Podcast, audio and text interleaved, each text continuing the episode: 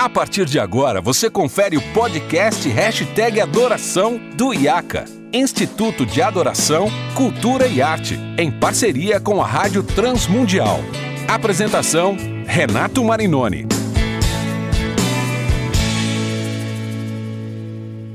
Olá, seja muito bem-vindo a mais um episódio do Hashtag Adoração. Você já sabe, eu sou Renato Marinoni e esse é o podcast produzido pelo IACA, Instituto de Adoração, Cultura e Arte, e a Rádio Transmundial, que fala sobre adoração, cultura, liturgia, tecnologia e tudo que envolve a música na igreja local. E hoje eu tenho o privilégio de receber para um bate-papo bem legal dois queridos amigos, e esses são amigos de verdade né, um papo que eu imagino que vai ser muito interessante, muito edificante para todos vocês que nos ouvem.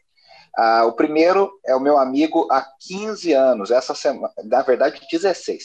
Essa semana estamos comemorando 15 anos de formatura do seminário e moramos juntos muitos anos, somos padrinhos de casamento um do outro.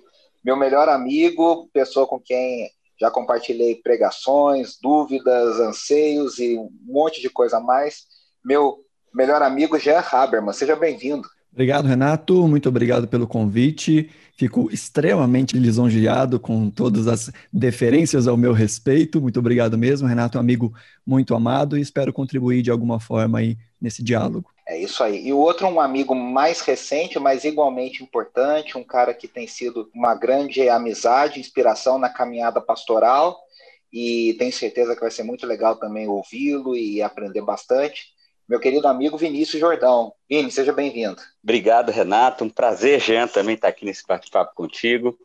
E é um prazer poder contribuir de alguma forma, poder discutir sobre a igreja, poder discutir sobre o reino de Deus e fazer isso no meio de pessoas queridas é ainda mais prazeroso. É isso aí. O, o eu chamei esses dois amigos uh, especiais porque eu, me veio um tema no coração e eu imagino que você que nos ouve uh, vai gostar bastante, e eles têm bastante experiência nisso. Os dois são pastores, o Jean é pastor da Igreja Batista Nacional lá em Capanema, no estado do Paraná, e o Vinícius é pastor na Igreja Presbiteriana do Brasil, na cidade de Séries, em Goiás, no estado. É no. É no qual, qual local do estado, Vini? Qual é a distância de Goiânia? 160 quilômetros de Goiânia. É no norte do é estado. Isso é isso aí, no norte do estado de Goiás, o, o Jean, lá no estado do Paraná, perto da, perto da cidade de Cascavel, na fronteira com a, com a Argentina. A gente já esteve lá duas vezes, passeando, conhecendo, pregando lá na igreja. Então, ambos pastores locais, ambos jovens, graças a Deus a gente é da mesma idade, então estou me colocando como jovem, é, com desafios da igreja local. E, e aí vem o tema que eu queria começar ouvindo, e aí vou abrir para vocês dois falarem, que é o seguinte: vocês dois pegaram igrejas que já tinham um tempo de existência.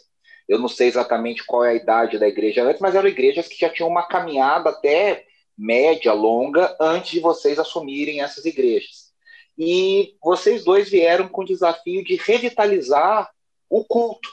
As duas igrejas, ambas, né, embora uma, uma batista nacional e a outra presteriana do Brasil, com liturgias mais tradicionais, um pouco mais conservadoras, com até com frequência oscilante de membros, um momento complicado na vida da igreja, e vocês assumiram com esse desafio de trazer uma revitalização, e vocês dois optaram por trazer essa revitalização a partir do culto congregacional, da adoração pública da igreja. E aí eu queria ouvir vocês sobre esse desafio inicial e como ah, foi no início toda essa, essa caminhada de vocês, o início dessa caminhada de vocês com a igreja local que vocês pastoreiam. Jean, como é que foi isso aí para você? Conta para gente. Então, Renato, ah, para a gente aqui, o, início foi um pouco mais desafiador, uh, mesmo porque, assim, a, a minha comunidade, na verdade, a nossa convenção Batista Nacional, ela não é muito uniforme na sua questão doutrinária, embora exista ali uma base que é comum, mas no final das contas cada igreja é uma igreja com estilos assim muito diferentes. E uma das características aqui do Sul, uh, do Paraná, por exemplo, onde nós estamos, é que uh, o relacionamento das pessoas ele é um relacionamento um pouco mais frio do que em outros lugares é, do país. Eu que passei oito anos em Belo Horizonte, Minas Gerais, e o povo mineiro é muito é, afetuoso, uh, os, os, sulistas eles já são mais reservados. Não que não exista afeto, no, cumplicidade, coisa assim, mas a, a, aparência, a chegada, sabe, até mesmo a forma de se manifestar no culto, ela é um pouco mais dura do que em outros lugares. Então esse foi um, um dos desafios, né? E como você disse, a, a igreja aqui ela já é bem antiga, a igreja já está com mais de 50 anos. E eu cheguei como uh, meu primeiro pastorado aqui nessa igreja, né? Então foi um desafio, primeiro, para a igreja me conhecer e, e, confiar em mim, eu conhecer a realidade da igreja e entender a realidade da igreja, e a partir daí ir construindo sem destruir, sabe? Que eu acho que essa é, é a grande questão de não não foi uma tentativa muito radical de ah, vamos deixar tudo de lado, tá tudo errado, vamos fazer tudo novo, mas participando de uma transição que levou aí pelo menos uns quatro, cinco anos para a gente conseguir perceber grandes diferenças, mas que não foi assim algo feito do dia para a noite, com muito, muita calma, muito diálogo e, e principalmente fazendo com que as pessoas entendessem biblicamente as coisas que estavam sendo transformadas e por que é que elas precisavam ser transformadas. Muito interessante isso, você falar isso, né, desse tempo e tudo, né, a gente acompanha essa história. É, eu, eu, eu, costumo fazer minhas corridas ouvindo programa de futebol, que eu falo que é a hora que eu não, não penso em nada, né? Quem diria que eu falaria isso algum dia, mas eu não vejo jogos, mas escuto os programas, é, discussões e tudo. E uma coisa que se discute muito no meio da imprensa esportiva no Brasil é a questão de dar tempo aos, aos técnicos para que eles uh, trabalham, é, trabalhem, desenvolvam um trabalho efetivo, uma mudança de mentalidade e tal. Essa semana, por exemplo, a discussão é com relação ao Rogério Ceni no Flamengo. E aí você, o, Vinícius, o Jean falou que a Igreja Batista Nacional é uma igreja que dá e, e a parte do, da ideia batista, né, seja da Convenção Brasileira ou da Convenção Nacional, de que as igrejas locais têm muita autonomia a Igreja Batista, a Convenção Batista tem essa, esse, esse princípio, né? A igreja local ela trabalha com muita autonomia e num princípio de cooperação com outras igrejas irmãs. A presteriana do Brasil, a IPB, já é um pouco mais rígida nesse sentido e nos últimos anos tem havido até uma tentativa maior de é, criar uma, uma, vamos dizer, um padrão para as liturgias, né, Vinícius? Até por situações ocorridas aí no país todo. Como é que foi para você a sua história, a sua chegada em séries? Esse, esse início, essa introdução sobre a, a, igreja de vocês. Legal, Renato. É, é isso mesmo. A, a, IPB ela tem uma, uma liturgia né, já bem definida, bem escrita, né? E, e, e há pouca margem ali para você para você caminhar para um lado ou para o outro, tem uma teologia muito consistente, também com muitos limites e tal, né? Mas a minha experiência aqui foi interessante porque o pastor que, que estava antes de mim aqui, foi o pastor que plantou a igreja e organizou a igreja. Então a igreja tinha mais ou menos ali 10 anos de história. E, e, era alguém muito querido pela igreja. E esse foi o meu maior medo, porque quando eu cheguei na igreja, então alguém muito querido saiu e a gente chega aqui. Eu cheguei num contexto onde eu nem sequer sabia onde era a cidade. Então foi uma coisa assim muito muito nova em todos os aspectos. E havia esse medo, né, de vamos promover mudanças, porque a igreja foi gerada em torno praticamente da pessoa, né? Então isso eu entendia uma igreja de uma forma diferente, um culto, apesar desses limites teológicos estarem bem fundamentados, você tem condições de abordagens talvez um pouco mais abertas, um pouco mais fechadas, um pouco mais formais, um pouco mais informal, e a nossa perspectiva é de uma adoração mais congregacional, de envolvimento da igreja, de participação da igreja. E isso tende a ter um pouco menos de formalismo, vamos dizer assim, no que diz respeito ao rito da liturgia entendeu? Então, a gente viveu essa, essa experiência, mas o que foi interessante é que a igreja estava aberta para isso. Então, isso foi muito legal. Eu acho que uma mudança litúrgica da igreja passa por, por essa questão que o Jean já, já compartilhou aqui, que é você fazer com o tempo, é você entender o contexto e não fazer isso de maneira muito radical, impositiva ou coisa nesse sentido. E passa também pela liberdade que a igreja, a liderança da igreja, os membros da igreja vão dar ou não para que isso aconteça, né? Então, por exemplo, existem algumas liturgias ou forma litúrgica de se cultuar a Deus que, que provavelmente no contexto que eu estou ele não ele não se encaixaria legal. E existem outras que Talvez sim. Então, a gente teve essa experiência, ah, foi muito positiva, a igreja abraçou de maneira muito aberta todo esse processo, foi um processo rápido, então, assim, em menos de dois anos, a liturgia e a forma de adoração da igreja, com essa ênfase no culto, como você destacou aí, ela, ela já, já estava muito presente, muito bem consolidada, muito forte, e foi, e, e graças a Deus tem sido muito, muito tranquilo, muito tranquilo esse processo. Ô Vini, você falando sobre isso, eu estou aqui pensando, né, muitos pastores de uma geração anterior à nossa, até querendo ser bíblicos e querendo ser realmente ortodoxos, vamos dizer assim, sempre valorizam, aprenderam a valorizar o sermão, né? Não, a gente aqui na igreja, o sermão é muito importante. E com isso, muitos pastores, eu acho que até sem perceber genuinamente o que estava acontecendo, não se importaram muito com o lado musical das igrejas, né? Então, nos últimos 30, 40, desde a revolução da música cristã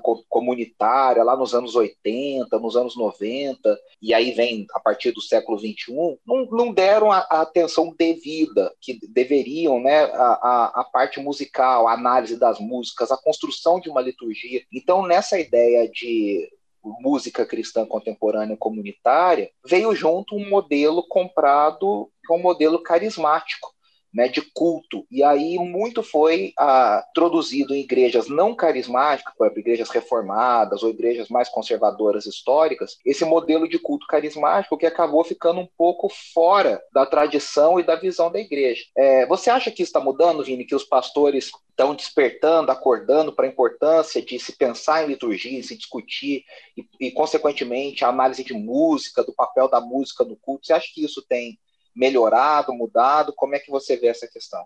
Renato, eu vou, posso até comprar uma briga aqui agora. eu vou dizer que eu, eu, acho, eu acho que isso está mudando graças a institutos para-eclesiásticos, como é o caso do IACA, por exemplo, e outras propostas e outras discussões que têm sido levantadas no meio cristão, né, da cristandade, porque a, a, por exemplo, existe uma crítica muito grande do, da Igreja Presbiteriana do Brasil, e eu acho que no caso da denominação Igreja Presbiteriana do Brasil, isso está muito ligado ao que você disse. A ênfase na pregação é muito grande. De forma que, uhum. se você pegar ali a formação teológica do seminário, você vai ter ali, eu diria, 80% do pensar teológico durante o curso do seminário voltado a essa questão da doutrina que desemboca na pregação. E você vai ter ali, vamos pensar em termos de liturgia, de culto, de adoração, talvez 1%, 2%, 3% desse conteúdo. Então, na formação do pastor, já existe uma defasagem muito grande no que pensar a, a, liturgia, no que é pensar o culto e coisa nesse sentido. Talvez porque há um processo de acomodação.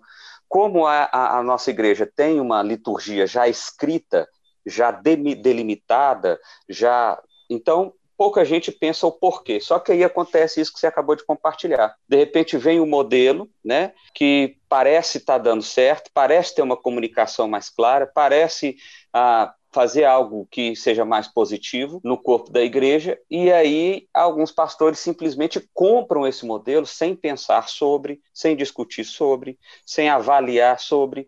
E aí é importante o IACA e o trabalho que vocês fazem e outros para justamente gerar esse despertar, gerar essa discussão de o que, que é possível, o que, que não é possível, o que, que é compatível, o que, que não é compatível, o que, que é ah, realmente bacana e o que, que não é bacana. Né? Eu acho que é, que é mais ou menos por aí. E aí eu tô, tô, tô puxando aqui, é claro, do arraial que eu faço parte. Né? Eu não vou falar aí das outras denominações, que eu acho que eu já arrumei briga com a minha.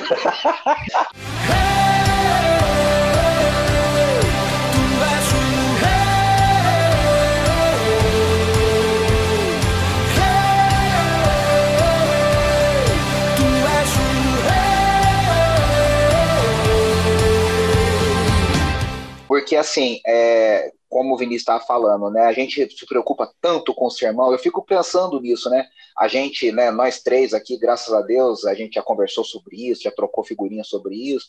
A gente, poxa, gosta de estudar para pregar, preparar, dividir é, dúvidas e compartilhar materiais, a gente se prepara tanto, e às vezes eu, eu vejo tantos colegas que têm essa intenção, têm essa vontade, têm essa dedicação, mas não percebem, né, Jean, que tem um outro sermão sendo pregado nas canções e no todo uhum. o restante do culto, e às vezes o cara não está nem ligado nisso, né, não está nem cuidando disso, né? É, é, na verdade, a, a nossa formação religiosa, eclesiástica, espiritual, ela passa muito pelas canções que nós cantamos, né? Eu diria que até a teologia que nós temos hoje como povo brasileiro, ela é muito mais influenciada pelas canções que nós cantamos na, nas últimas décadas do que nos sermões que foram ouvidos. É, sem contar é. a questão do poder em si da própria mensagem musical, né? A questão dos estímulo, estímulos cerebrais uh, em outras áreas, a questão mnemônica da música. Então, assim, as pessoas não vão lembrar todos os sermões que foram cantados, que foram ditos nesse último ano, né? Mas com certeza, se você começar a cantar uma música de 10, 15 anos atrás, se a pessoa conhece, ela vai voltar a cantar, porque ela fica registrada uhum. no cérebro de uma outra forma. Então, às vezes, o pastor se esmera numa pregação bíblica, expositiva, bem fundamentada, mas aí o, o, o, tempo de canções vai despregar aquilo que ele pregou, vai pregar contra aquilo que ele pregou, e as pessoas, às vezes, saem muito mais com a música na mente mais fresca do que com o sermão que foi ouvido.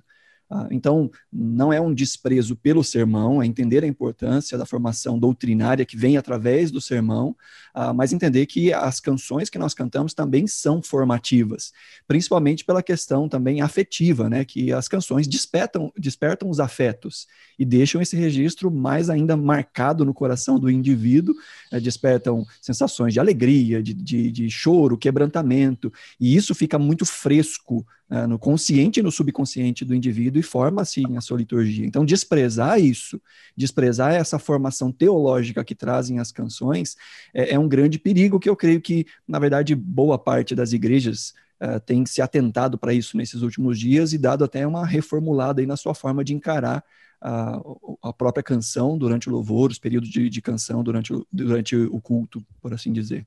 É, porque é natural, né, Jean, a, a, música e, e o sermão, ocuparem, vamos dizer, a maior dedicação de um culto, a maior preparação, porque são os momentos que mais ocupam a nossa liturgia de uma forma mais consistente, né? Então, claro, no meio de tudo isso você vai colocar orações, vai colocar leitura bíblica, vai colocar a ceia, né? Um, um ritual tão importante. No caso dos presbiterianos, a a gente crê na, na, presença, eles creem na presença espiritual, os batistas creem no memorial, e, e, e assim a gente vai construindo, conversando, dialogando, mas é, a música, por envolver ritmo, harmonia, tem até já, né, uma, a gente conviveu muito tempo nesse mercado é, musical cristão, você também lá em Belo Horizonte e tudo.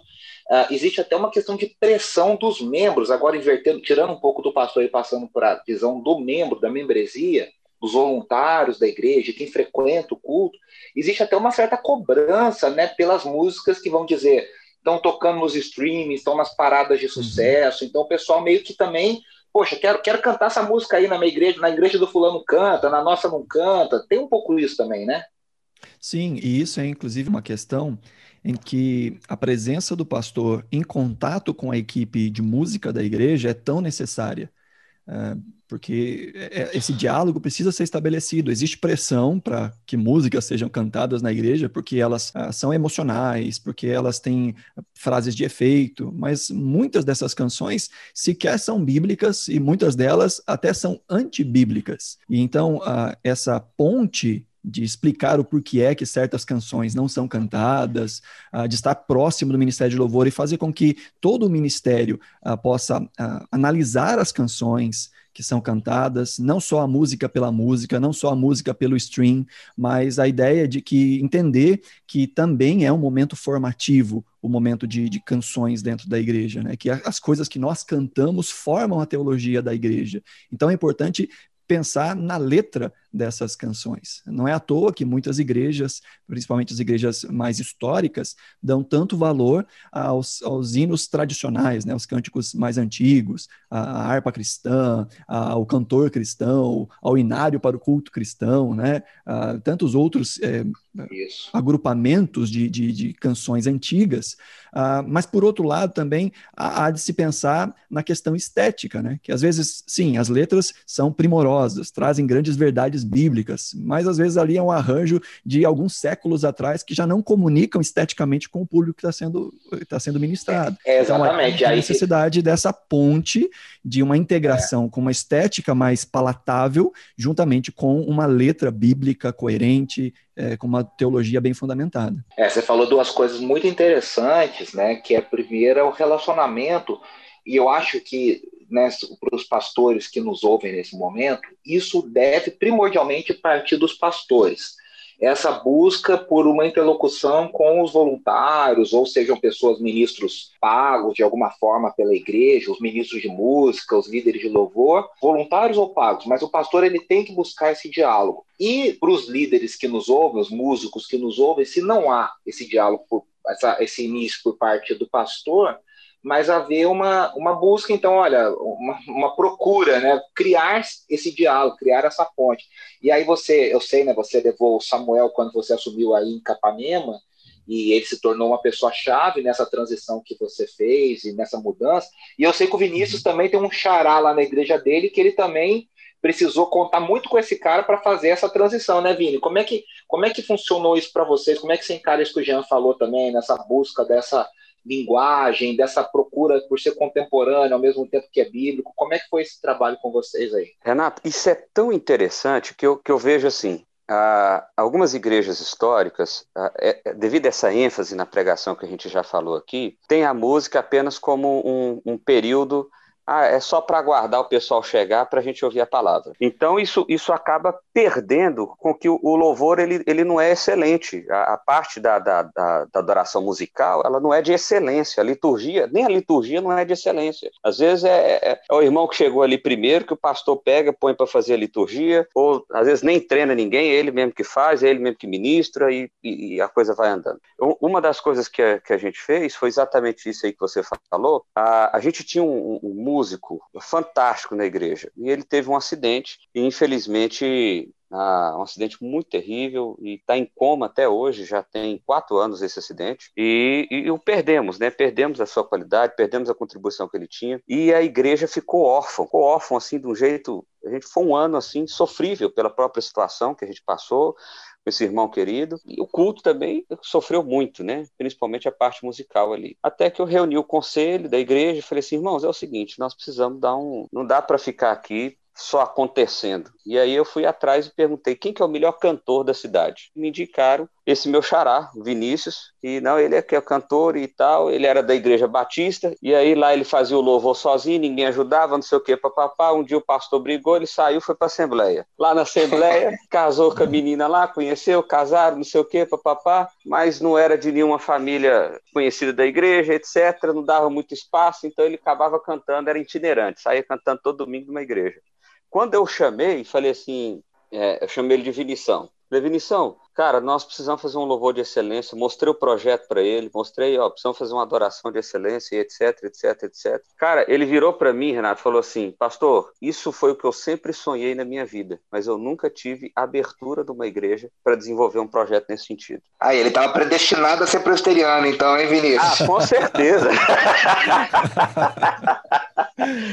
mas o, o, o que é interessante dessa história é assim: existia um músico de excelência na cidade, ele é um músico muito bom, com desejo de servir a Deus e servir a igreja. E não encontrava, né? Não tinha esse espaço, porque a igreja é. não tinha essa abertura. Então, o mesmo esmero que precisa ter na exposição da palavra de Deus, como o Jean disse aqui, é preciso ter também na parte da adoração, na parte musical. E aí, é uma coisa muito legal em tudo isso que vocês estão falando é, é, perceber que essa busca por uma, um culto de excelência, um diálogo com a cultura, com a cidade, nós não estamos falando de mega igrejas, nós estamos falando de igrejas médias. Não, é, não tem a ver com o tamanho da igreja, com poder aquisitivo. É muito mais uma questão de mentalidade e liderança, né? Não, Renato, isso é tão interessante você falou agora, cara, que às vezes alguém ouviu eu dizendo assim, ah, foi atrás do melhor músico da cidade. Com certeza essa igreja é rica também, deve pagar uma fortuna para esse cara. A verdade é que existia sim uma disposição do nosso nosso coração de remunerar, mas o, o Vinição ficou tão empolgado, tão feliz com a oportunidade de desenvolver o ministério que ele sonhava há tanto tempo, que ele não deixou a igreja remunerado, como não deixa até hoje e faz com amor, faz com excelência, faz com, com compromisso. Então, às vezes, falta-nos mais fé juntada à ousadia. Por que, que eu não posso procurar um bom músico? Por que, que eu não posso procurar uh, pessoas que conhecem, pessoas que vão contribuir? Ah, eu não tenho dinheiro para isso. Ah, meu irmão, mas peraí, nós estamos entendendo que Deus está no controle de todas as coisas e conduzindo a sua igreja. Então vamos tentar, vamos, vamos. Você só vai saber se vai dar certo ou não se você tentar fazer, né? Muito legal, muito legal. Gente, uh, eu vou encerrar esse episódio e nós vamos continuar esse bate-papo na, na parte 2 dessa conversa. Então, você que nos ouve, na semana que vem a gente volta com o Jean e o Vinícius para continuar essa conversa. Eu tenho certeza que a gente vai a abordar muitos assuntos interessantes nessa temática da revitalização do culto da igreja local, a partir do culto, da música, pensando esses temas. Eu quero agradecer ao Jean e ao Vinícius, lembrando a você que nos ouve que você sempre encontra o hashtag adoração e muito conteúdo bíblico de qualidade lá no site da transmundial.org.br e também lá no Instagram do IACA, arroba IACA Brasil. Eu aguardo você na semana que vem. Um grande abraço. Preciso ser mais